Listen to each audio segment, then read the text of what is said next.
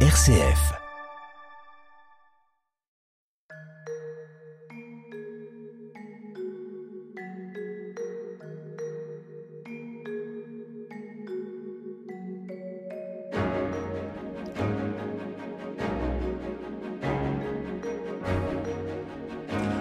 Bonjour à tous, nous sommes très heureux de vous accueillir sur RCF pour cette nouvelle édition de notre émission Où va la vie? Au micro, comme chaque semaine, Frédéric Mounier. Je vous accompagne tout au long de cette conversation consacrée aux questions éthiques d'aujourd'hui. Nous sommes en partenariat, comme chaque semaine, avec le Centre Sèvres, les facultés jésuites de Paris et son département d'éthique biomédicale. Aujourd'hui, avec nos invités et EES, euh, alors que nous sommes dans le temps de Noël, nous allons réfléchir sur les nouvelles manières de mettre au monde, d'enfanter. Quel sens cela a-t-il aujourd'hui de devenir mère? Quels sont les enjeux de cette expérience? Quelles sont les réflexions suscitées par ces moments de vie? En quoi les hommes et les femmes en sont-ils transformés? Certains s'interrogent, vous le savez, pourquoi la maternité semble-t-elle conduire à une forme d'enlisement, peut-être d'effacement de toutes les autres potentialités de la vie. Pourquoi certaines femmes refusent-elles de donner la vie? Avec nous pour en débattre, Clarisse Picard, bonjour. Bonjour. Merci beaucoup d'être avec nous. Vous êtes euh, philosophe, vous enseignez aux facultés jésuites de Paris, vos recherches portent sur les philosophies de l'enfantement et de la naissance. Et votre dernier livre publié au Classique Garnier s'intitule Philosophie de l'enfantement, 5 méditations. À vos côtés, Emmanuel Lucas, bonjour. Bonjour. Merci beaucoup d'être avec nous. Vous êtes journaliste au quotidien La Croix et vous avez récemment publié dans les pages Parents et enfants une enquête absolument passionnante intitulée quand l'époque bouscule la maternité. Nous verrons dans quelques instants comment ça se passe. Et puis avec nous également le père Bruno Sainteau. Bonjour. Bonjour. Merci beaucoup. Vous êtes jésuite et vous dirigez aux facultés jésuites de Paris le département d'éthique biomédicale. Vous êtes également, il faut le rappeler, expert auprès de la conférence des évêques de France sur les questions de bioéthique. Où va la vie? Frédéric Mounier. Où va la vie aujourd'hui dans ce temps de Noël sur les nouvelles manières de mettre au monde, d'enfanter, euh, de donner la vie? Quel sens cela a-t-il aujourd'hui de devenir mère? Et pour cela, je me tourne tout d'abord vers euh, notre invité journaliste euh, Emmanuel Lucas. Je rappelle que vous travaillez à la Croix et vous avez publié donc une enquête intitulée Quand l'époque bouscule la maternité. Et vous nous expliquez tout au fil de cette enquête qui est bourrée d'informations, euh, pour commencer, que la maternité n'est plus aussi idéalisée qu'il y a seulement dix ans. Euh, désormais, les jeunes femmes avouent, voire mettent en évidence leur tiraillement entre l'envie d'enfant, les fidélités à leurs valeurs personnelles. Qu'est-ce que vous avez observé sur le terrain, Emmanuel Lucas? Bah écoutez, l'idée, ce sujet est parti des livres, du titre des livres que je reçois au journal qui est la tonalité générale a énormément changé depuis euh, dix ans. Euh, désormais, Alors autrefois, pour ceux qui nous écoutent, les livres c'était Laurence Pernou. C'était ça, c'était un petit peu lisse, c'était toujours en mode euh, très positif. Il y a eu aussi tout, tout l'engouement pour la pour la psychologie positive, etc. Donc on était vraiment dans un dans Laurence Pernou et François Dolto. Allez. Voilà, c'est ça. Voilà. Et puis et puis de et puis là ces dernières années, c'est vraiment voilà, c'est le guide des survies des parents. Euh, être, euh, oui, mon enfant, je suis heureuse, mais enfin, c'est très euh, beaucoup de plaintes, beaucoup de revendications, mhm. et ça m'a intriguée. Et en, et en écoutant, en prêtant l'oreille aux jeunes parents autour de moi, je me suis dit aussi qu'il y avait un niveau quand même de, de râlerie ou de euh, de difficulté. ouais, le ton avait changé. C'était pas du tout ce que moi j'avais connu, par exemple, quand mes enfants sont nés. Et donc du coup, ça m'a. À, l'époque, c'était une forme d'idéalisation, de réalisation d'un idéal, un rêve. C'est ça. Et là, en ce moment, c'est un peu le parcours du combattant.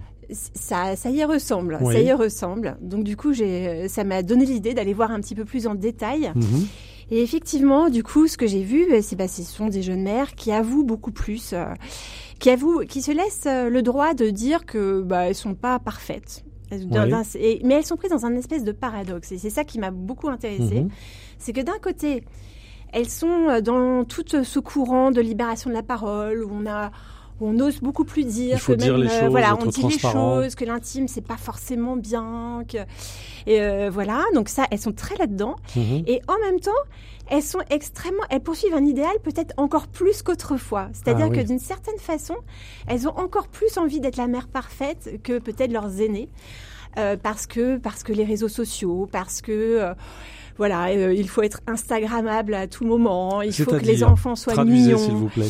Eh bien, c'est-à-dire qu'il faut, il y a la culture de la photo, de, de la mise en scène de soi, de voilà, qu'un enfant doit être mignon, ne pas pleurer, être euh, bien habillé, etc. La maman se doit être en forme en toutes circonstances. Donc c'est ça le paradoxe. Donc elles sont prises entre que les mamans pleurent, les bébés pleurent, tout le monde souffre et crie.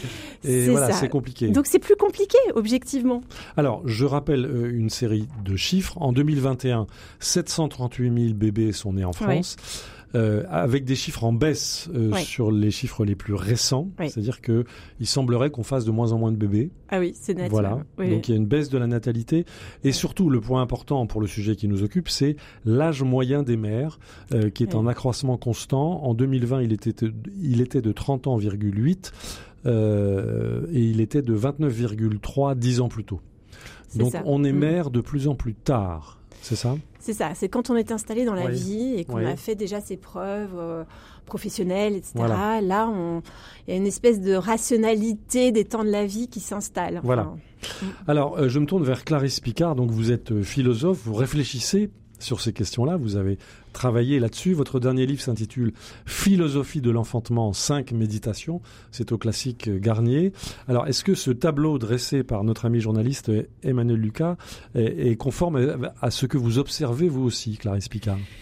Je trouve effectivement le, reportage euh, que vous avez mené est, particulièrement intéressant et ce que ce que je ce que j'ai repéré euh, dans, dans, votre article notamment qui en rend compte, c'est finalement euh, que la nouvelle génération de mères a, me semble-t-il, accès au savoir de la maternité différemment euh, que euh, mhm. c'était le cas pour, euh, pour leur mère. En effet, il me semble, en vous lisant, que finalement, ces savoirs de la maternité se transmettent moins entre les générations de femmes. C'est-à-dire de ce que je comprends, donc finalement de, mère à mère, de grand-mère à mère à mère, Autrefois, on disait, il, faut, fille, un, voilà. il faut un village pour élever un voilà, enfant. Voilà, il faut un village pour élever un enfant, exactement. Et puis il n'y a plus de village. Voilà. Alors donc effectivement, ce savoir sur la maternité semble moins se transmettre donc entre les générations mhm. de femmes et davantage au sein d'une même génération, donc finalement entre les jeunes femmes, entre donc entre elles, voilà, euh, donc par la médiation des amitiés, des confidences, mais aussi des blogs, des podcasts, vous en rendez compte. Donc c'est, je crois, un, phénomène à la fois nouveau et tout à fait intéressant, euh, car je pense que d'une manière générale, cette nouvelle manière finalement de transmettre le savoir de, la maternité contribue à une meilleure diffusion finalement des, connaissances. Donc ça veut dire que les jeunes femmes sont, mieux informées d'une certaine manière, euh, mieux informées en tout cas que ne l'était euh, celle d'autrefois. Et donc, ainsi, je pense, sont plus conscientes d'elles-mêmes, sont plus conscientes de leur choix dans la maternité, mais aussi, du coup, euh, plus angoissées, plus anxieuses. Et donc, voilà, plus inquiètes. Donc, finalement, ça peut effectivement, cette importante, enfin, cet accès à un nombre important d'informations peut, peut évidemment avoir son revers et peut, peut devenir d'une certaine manière anxiogène, ce que vous semblez avoir également observé, puisque finalement, cette masse d'informations peut se transformer en injonction, d'après ce que, ce que vous dites également très bien.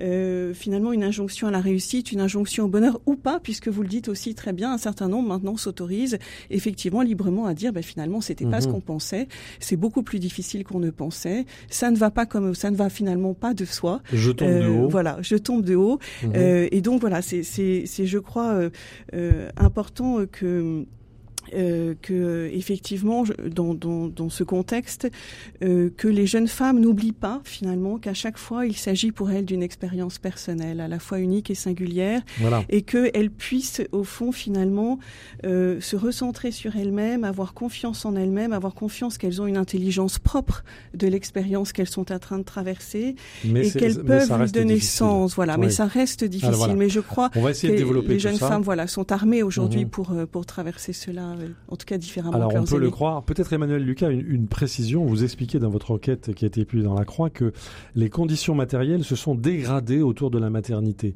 Vu de loin, on a le sentiment que euh, la mortalité infantile n'a jamais été aussi faible, en France, que les conditions sanitaires sont vraiment parfaites. Mais vous dites que non, c'est plus compliqué que ça, Emmanuel Lucas. Oui, effectivement, ce sont les médecins d'ailleurs qui le disent eux-mêmes, hein, qu'il n'y a pas du tout, euh, que bah, ça fait quelques années quand même, euh, les séjours à la maternité étaient plus longs. Mhm. Là, actuellement, les jeunes femmes sortent de la maternité très tôt, avant même, par exemple, que la montée de lait soit faite, ce qui, ce qui, ce qui pose des tas de problèmes après concrets. Enfin, c'est pas simple de rentrer à la maison comme ça, parce que bah, je n'ai pas d'expérience, je, n'ai personne pour en parler. Je n'ai voilà exactement. Et, et, tout ça gagnerait à être fait un petit peu au milieu hospitalier au début pour euh, ne pas les renvoyer chez elles à un moment de vulnérabilité quand même. Mhm. Et puis, c'est pareil, il y avait aussi plus d'aides, notamment des aides ménagères euh, auxquelles on avait droit. Euh, il y a une ah génération de ça. Oui, oui, tout à mhm. fait. On avait le droit à, avoir des heures de ménage. On pouvait être aidé. Oui, et c'est vrai qu'il n'y a, plus ça. Donc, euh, Donc aujourd'hui, les mères se retrouvent seules, parfois sans père, et seules avec leur smartphone et leur bébé. C'est un peu ça. C'est ça, c'est même tout à fait ça. Donc c'est un paysage qui est quand même euh, compliqué aujourd'hui. C'est compliqué, ouais. C'est plus compliqué. C'est vrai que les, euh, que les conditions matérielles, et puis, et puis comme vous dites, quelque chose de, de fondamental, c'est l'éloignement des familles élargies. Autrefois, on vivait euh, là où on était né, quasiment, enfin, ou pas si loin que ça. Et maintenant, c'est plus nécessairement le cas du tout. Et c'est vrai que dans les grandes villes, euh, où il y a beaucoup de femmes qui sont finalement très seules pendant leur congé maternité parce que leurs leur, leur propres mères euh, sont loin, leurs sœurs sont loin. Enfin, mhm. c'est une histoire euh, finalement où là où avant il y avait effectivement tout un réseau qui spontanément se mettait à l'écoute de la, de la femme enceinte puis de la femme avec son bébé. Là, là souvent il n'y a plus personne ou des gens par SMS et par visio, mais c'est pas tout à mhm. fait la même chose quand même. Voilà.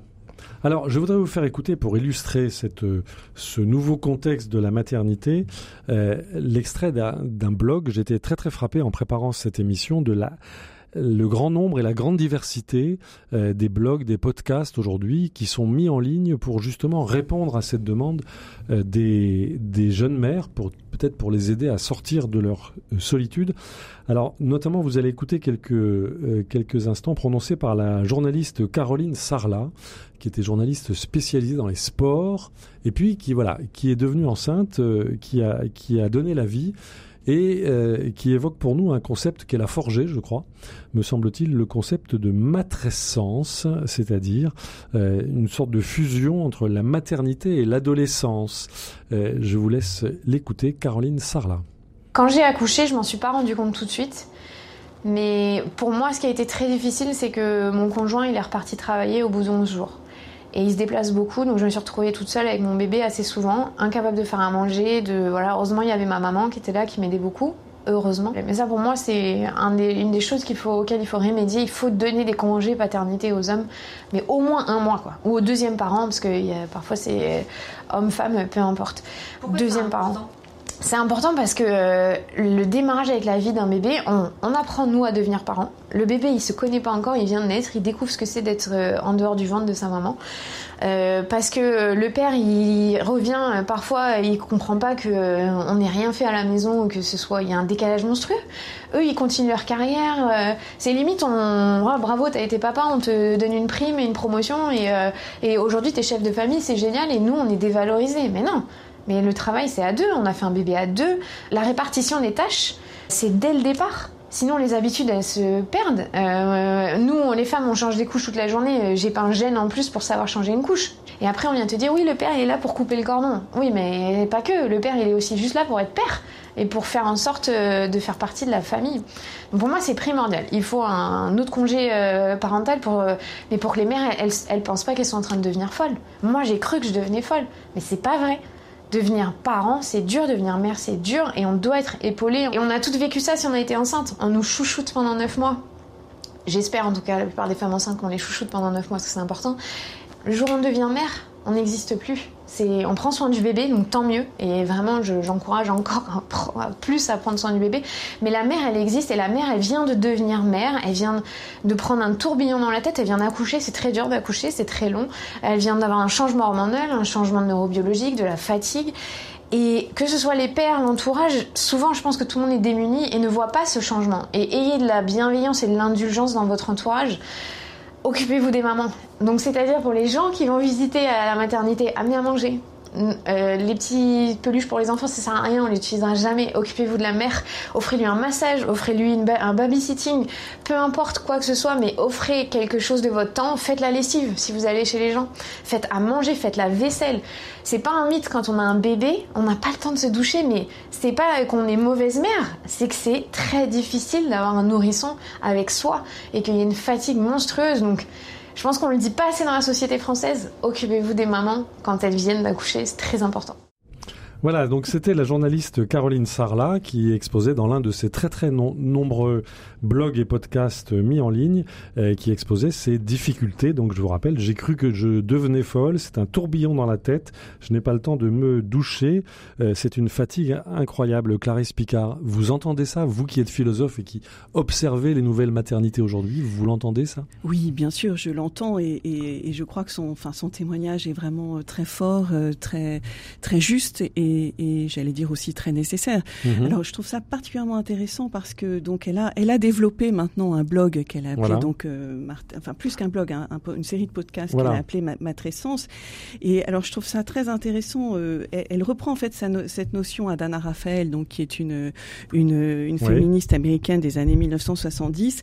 Et comme vous le disiez tout à l'heure, effectivement, ce terme de matrescence en fait est, est la contraction des mots de maternité et d'adolescence. Et ce que je trouve très intéressant, c'est que voilà. Alors, ce que je trouve très intéressant, c'est qu'elle ose en fait dire euh, finalement le paradoxe de, de, la maternité, le paradoxe de l'enfantement.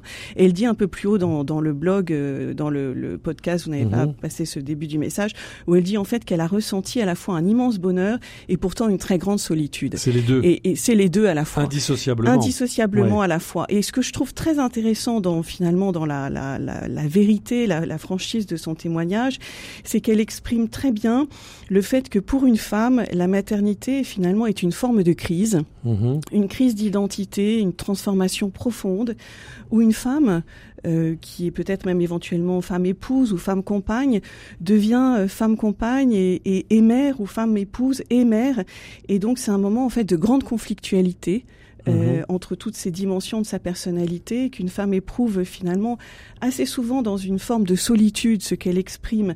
Euh, solitude d'une part parce qu'elle est d'abord la seule à faire cette expérience. Elle est finalement, c'est une expérience à la fois personnelle, irréductiblement seule. Irréductiblement, voilà, mhm. seule parce que c'est à la fois une expérience personnelle et singulière et souvent elle peut ne pas être comprise par son par son entourage euh, et au euh, premier plan par l'homme. Voilà, alors peut-être effectivement par le père, si ce n'est par le père ou le coparent, si ce n'est que peut-être lui-même traverse également un moment effectivement de, de crise d'identité dans son entrée euh, dans la parentalité.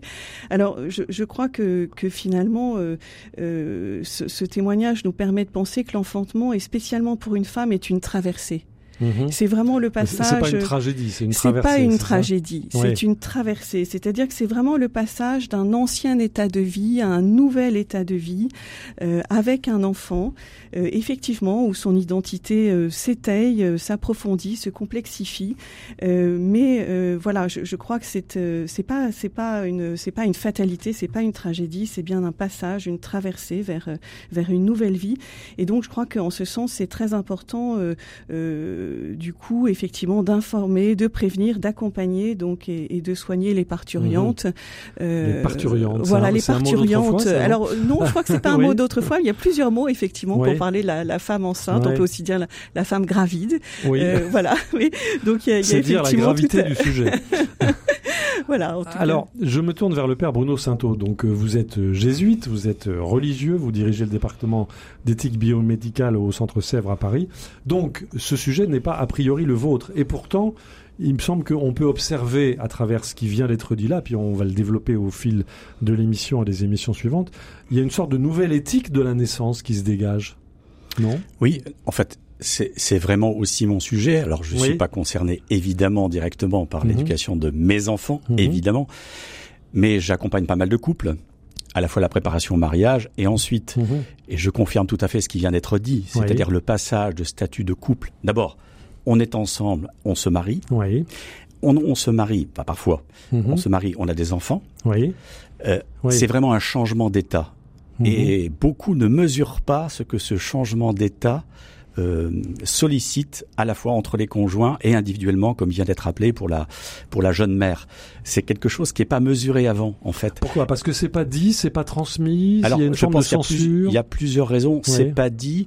Euh, et puis ce n'est pas porté par un réseau social comme il existait avant. Il y avait des mhm. transmissions, comme ça a été si bien évoqué tout à l'heure. Il y avait des transmissions de mère à fille, les grands-mères, etc. Et en fait, le, le tissu social dans lequel était pris euh, à la fois, on pourrait dire, même euh, l'union conjugale, oui. voire le mariage le plus mhm. souvent autrefois, et la naissance de l'enfant n'est plus là. Donc il y a, moi je suis sensible aux travaux des historiennes, euh, Yvonne Knibiller, etc., qui, mhm. qui pointent ça très bien sur la nécessité d'une resocialisation. Et moi je dirais de mon côté, en fait, euh, un accompagnement personnalisé, parce qu'à chaque fois c'est différent. Mais en fait, quand il n'y a plus l'entourage, quand il n'y a plus les réseaux de socialisation, mhm. quand il n'y a plus les rites aussi, moi je suis très sensible de mon côté aux rites. C'est-à-dire le rite, c'est ce qui nous fait faire des passages. Qui fait, on était comme ça, on devient autre et on entre en fait dans une autre. Un et ça se manifeste concrètement. Eh ben oui, et puis on, on, a conscience soi-même qu'on passe à autre chose. Passer de jeunes couples à parents, c'est c'est vraiment un passage, une traversée, une révolution comme totale, comme l'a dit Clarisse. Voilà. Donc je suis très sensible à ça, et puis de mon point de vue, je suis très sensible aussi, on pourrait dire, euh, aux, aux deux paradoxes, c'est-à-dire la subjectivité et la solidarité, c'est-à-dire l'attention à l'individu, ce qu'il vit, son intérieur, etc. D'où on pourrait dire actuellement la parole des femmes qui est libérée, qui osent dire ça se passe pas bien. La dépression postpartum, ça existe, voilà. Euh, et puis on n'en a pas parlé jusqu'à présent, et il faut en parler. Et puis, donc, une insistance sur la singularité de la personne, ce qu'elle éprouve, et en même temps le besoin d'une solidarité comme s'il y avait deux eh choses ne me à la fois. Pas seul. Et eh oui, donc à la mm. fois, il faut valoriser mon expérience à mm. moi, mais en même temps, moi, je peux pas tout porter, comme le témoignage l'a si bien dit aussi. Surtout que je suis prise par surprise. Je suis prise par surprise. On m'a pas dit que. Et puis on me l'a pas dit. Et puis, écoutez, euh, le réseau qui est autour de moi, il est pas si grand que ça. Oui. Moi, je suis très sensible aux jeunes couples aussi. Euh, il y a un petit problème des enfants, il y en a un qui est malade. Si par bonheur, on a ses propres parents qui sont là, on téléphone. Mhm. Quand on l'a pas, quel est le réseau de solidarité? Eh Quel est le réseau social Et peut-être qu'il y a une urgence aujourd'hui où les, bon, les familles sont ce qu'elles sont, mais de recréer des réseaux de solidarité, de resocialisation pour prendre l'éducation de l'enfant, comme vous l'avez dit tout à l'heure avec ce beau proverbe africain, c'est mhm. l'œuvre d'un village. Ben, le village s'est reconfiguré, les familles se sont reconfigurées, et peut-être qu'il faut inventer de nouveaux réseaux de solidarité, et peut-être que les, les, les réseaux sociaux, etc., en fait, tissent un réseau de solidarité, alors qui est virtuel, mais qui aide les gens, mais il faut du, du présentiel, comme on dit aujourd'hui, parce que quand l'enfant est malade, il faut de l'incarnation, comme on Et oui, et puis quand la maman est fatiguée, bah, si elle n'a pas sa propre maman qui dit, mais toi t'occupe pas, je vais m'en occuper cinq minutes, va là, va, va prendre un petit temps de repos. Quand on n'a pas ça, on, on, compte sur qui? Mhm. On compte sur qui? Mais au quotidien. Donc en fait, il y a euh, et puis il y a aussi le, la médicalisation de la grossesse qui a joué dans l'histoire un très très grand rôle. D'où ce qui a été dit euh, tout à l'heure. À la fois ça a fait du bien. Bah, à la fois c'est une nécessité. Hein. oui. Il faut se dire que le, le basculement par exemple de les, les, naissances à la maison et les naissances à l'hôpital, le, basculement, ça s'effectue dans les années 50. Voilà. À partir de là, la majorité des naissances sont à l'hôpital. Voilà. Euh, auparavant, il y avait les matrones, puis il y a eu les sages-femmes, mm au 18e, 19e, et puis au 19e apparaissent les médecins accoucheurs, qui deviennent une spécialité reconnue comme telle par la médecine. C'est très bien, ça soutient plein de gens. Hein. Euh, L'envers, c'est la médicalisation de la grossesse, qui est en fait toujours là, on, en parle peut-être, et qui fait peser un poids absolument incroyable avec ses examens programmés. Euh, oui, mais les femmes ne meurent plus en couche. Les femmes ne meurent plus en couche, ben c'est par bonheur, mais elles s'inquiètent beaucoup. Euh, voilà. Quand vous avez une petite mesure l'embryon, il n'est pas exactement comme on voudrait, etc. Là, je suis vraiment témoin de ça, parce que moi, j'écoute les gens qui, qui, vivent ça. C'est une panique, en fait, parce que vous avez des signaux qui vous sont envoyés par la médecine. C'est des probabilités où mhm. il y a un risque qui est annoncé hein, par une échographie, euh, voilà et vous ne savez pas quoi en faire. Oui. Donc la médecine, elle très bien, mais elle anticipe des problèmes. Et qu'est-ce qu'on fait soi-même quand on est face à des... en fait, l'anticipation d'un handicap potentiel de l'enfant, on se débrouille comment avec ça? C'est pas la médecine qui peut nous dire ce qu'il faut faire. Alors si c'est pas porté par un entourage, par des témoignages, et par bonheur, les réseaux sociaux peuvent y contribuer, mhm. mais des gens aux alentours sur qui on pourra compter, à la fois pour essayer d'habiter le handicap potentiel, et puis ensuite, euh, si ça se passe pas très bien, sur qui on va s'appuyer. Enfin voilà, quelques, quelques éléments oui, sur lesquels je suis particulièrement sensible de dans, dans réflexion. Euh, Emmanuel Lucas, est-ce que vous avez pu observer dans votre enquête, donc publiée dans La Croix sur les, euh, les lorsque l'époque bouscule la maternité, est-ce que vous avez pu expérimenter ou constater un rôle positif en quelque sorte des réseaux sociaux pour sortir les jeunes mères, les primipares donc de cette de ce nouvel isolement qui semble absolument tragique. Est-ce que les réseaux sociaux jouent un rôle positif ou est-ce qu'au contraire, ils amplifient, ils se font l'écho de cet isolement, Emmanuel Lucas? Ben, un peu les deux en fait. Ça dépend. Euh, il y a des choses. Sur certains aspects, ça peut être bien. Il y a des, y a des jeunes femmes. J'en ai une qui témoigne en me disant mais moi, je me suis vraiment fait des amis comme ça parce que euh, j'étais toute seule à Paris, je venais de ma province, je connaissais absolument personne. Et puis, euh, grâce aux réseaux sociaux, ben, j'ai rencontré d'autres mamans de mon quartier, on s'est rencontrés, puis finalement, maintenant, ce sont des amis, etc. Donc, ça existe. C'est une, une, forme de mise en relation qui peut être agréable. Et après, euh, en revanche, il y a quand même sur les réseaux sociaux de tout et notamment euh, peut-être beaucoup de gens qui vendent des espèces de recettes, mhm. de recettes de la maternité. Recettes du bien-être. Recettes du bien-être, recettes pour revenir un petit peu à cette mère parfaite. Euh, euh, voilà, c'est voilà, l'enfant, il faut faire comme ci, faire comme ça, etc.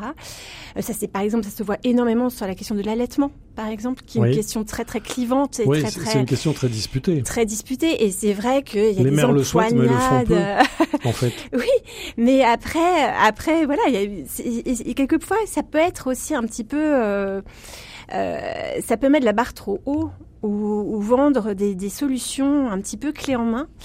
Et euh, ce que me disait par exemple Myriam Ségère, que j'ai interrogée dans ce dossier, qui est donc pédopsychiatre, qui est une spécialiste de la naissance, euh, elle me disait que pour elle, c'était un, un, des vrais problèmes de l'époque, c'est que les femmes arrivent avec des modes d'emploi qu'elles ont trouvés en ligne, en se disant, bah voilà, moi l'enfant, c'est ça, je devais faire ça. Elles sont hyper prêtes dans leur tête, elles ont euh, lu des tas de choses, de tous ces blogs, tous ces podcasts dont on a entendu un extrait. Elles ont, elles sont hyper, comme on dit, conscientisées mhm. sur des tas de choses. Et, puis, finalement, elles sont devant leur enfant qui n'est évidemment pas celui, enfin, il y a la, part d'étrangeté de ce nouveau-né, etc. Et puis elles sont, elles oublient un petit peu que finalement le, la meilleure des recettes, c'est celle qui leur convient à elles, alors à cet enfant-là mhm. et au, à leur conjoint. Et, ben quand il y en a un. Et donc du coup, et que c'est en fait cet équilibre très personnel qu'il faut trouver et pas calquer euh, des recettes euh, soi-disant miracles qui ne le sont finalement pas. Alors on va poursuivre cette conversation dans les, dans les semaines qui mm. viennent. Juste un, tout dernier mot, nous arrivons à l'issue de cette première émission. Un tout dernier mot, Clarisse Picard, si vous aviez juste en deux mots un conseil à donner à une, à une jeune femme euh, gravide ou parturiante, comme on dit, qui nous écoute, qu'est-ce que vous, qu'est-ce que vous leur diriez en un mot? La, philosophie ne donne pas tellement de conseils. Oui, mais elle aide à penser quand même. elle aide, à, penser. quand même. Elle aide à penser je, je, crois que dans, on, on, vit effectivement une situation où les injonctions sont relativement paradoxales, c'est-à-dire qu'à la fois il y a tout de même un déploiement extrêmement impressionnant des techniques euh, qui sont mises en œuvre pour permettre au plus grand nombre de femmes d'accéder finalement au désir d'enfantement, mhm. d'une part, et puis d'autre part, effectivement, on évolue dans un contexte relativement anxiogène, donc avec la crise euh, écologique, mhm. etc. Donc je pense qu'effectivement c'est pas facile pour les jeunes mères et les jeunes couples aujourd'hui qui désirent un enfant, effectivement, de, de savoir euh, comment se décider. Et donc je crois que euh, sans doute il faut pouvoir retrouver euh, la confiance et comme vous venez de le dire, de pouvoir se recentrer en soi-même et euh, de pouvoir savoir ce qui est bon pour soi et son couple. Et peut-être avec l'aide des autres aussi. Un grand merci à vous. Aussi. Clarisse Picard, je rappelle que vous êtes philosophe, que vous enseignez aux facultés jésuites de Paris. Votre, votre dernier livre s'intitule Philosophie de l'enfantement, 5 méditations, c'est au classique Garnier. Un grand merci. Emmanuel Lucas, journaliste à la Croix, je rappelle le titre de votre enquête, quand l'époque bouscule la maternité. C'est disponible sur le site de la Croix. Et le père Bruno Sainteau qui est avec nous, jésuite, qui dirige aux facultés jésuites de Paris le département d'éthique biomédicale. Un grand merci à vous tous. Vous pouvez évidemment réécouter cette émission, la réécouter en podcast, en balade de diffusion. Rendez-vous sur le site de RCF sous la rubrique Où va la vie ou sur l'application RCF. Et puis d'une façon générale, n'hésitez pas à vous rendre sur le site du département d'éthique biomédicale du Centre Sèvres, centresèvres.com, pour alimenter et nourrir les réflexions sur les questions éthiques d'aujourd'hui. Un grand merci à notre réalisateur Pierre Samanos. À la semaine prochaine.